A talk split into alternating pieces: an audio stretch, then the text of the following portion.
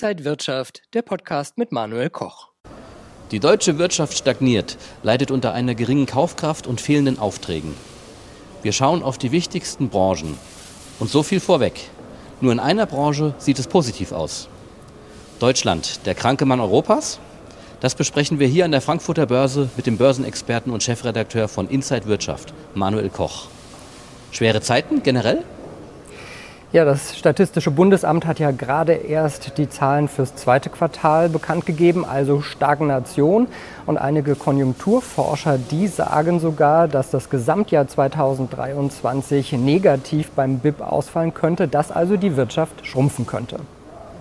Die Chemiebranche gilt als Indikator für die Wirtschaft. Doch da ziehen düstere Wolken auf.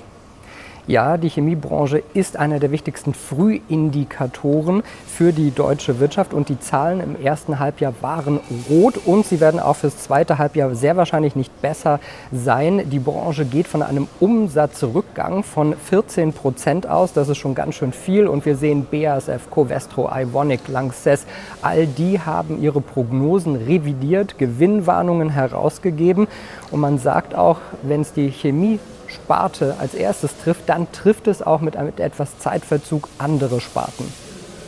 Autobauer verkauften bisher in diesem Jahr sehr ordentlich, aber die Aussichten sind pessimistisch? Ja, also Mercedes-Benz und Volkswagen haben sehr gut im ersten Halbjahr verkauft. Absatz war alles prima, aber man baut praktisch noch die Aufträge aus der Corona-Zeit ab, wo man nicht alles so ausliefern konnte, wie man wollte. Wenn dieser Abbau der Aufträge erst einmal durch ist, dann wird es deutlich schwieriger. So sehen das Mercedes-Benz und Volkswagen, die beide auch äh, mit ihrer Prognose sehr vorsichtig sind. Und vor allen Dingen sieht man auch bei den E-Autos, dass da Bestellungen um ein Drittel im Vergleich zum Vorjahr zurückgegangen sind. Also auch das kein gutes Omen. Im Handel gibt es starke Rückgänge.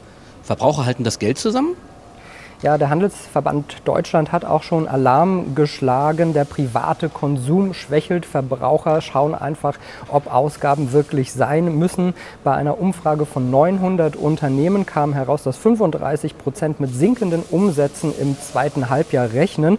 Ja, und schauen wir mal auf die Sparten, wo es äh, doch deutliche Einbußen geben könnte. Also Lebensmittel. Die Verbraucher gehen eher zu Discountern, Möbel, Elektrogeräte und Mode. Alles alles Dinge, die man nicht unbedingt sofort braucht, die man vielleicht in die Zukunft schieben könnte. Da sieht es schwierig aus. Und ja, wir sehen schon, alleine 40 Modehändler haben Insolvenz dieses Jahr angemeldet. Also das schlägt sich auch nieder.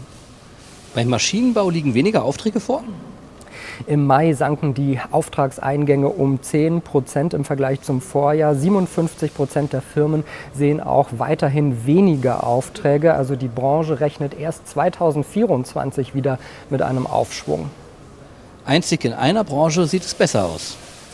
Genau, das ist die Elektroindustrie. Hier stiegen die Exporte im Mai um 6,1 Prozent im Vergleich zum Vorjahr und die Erholung der Pandemie von 2021-22, die setzt sich auch weiter fort. Also in dieser Branche kann man nicht jammern. Und was heißt das jetzt für Anleger?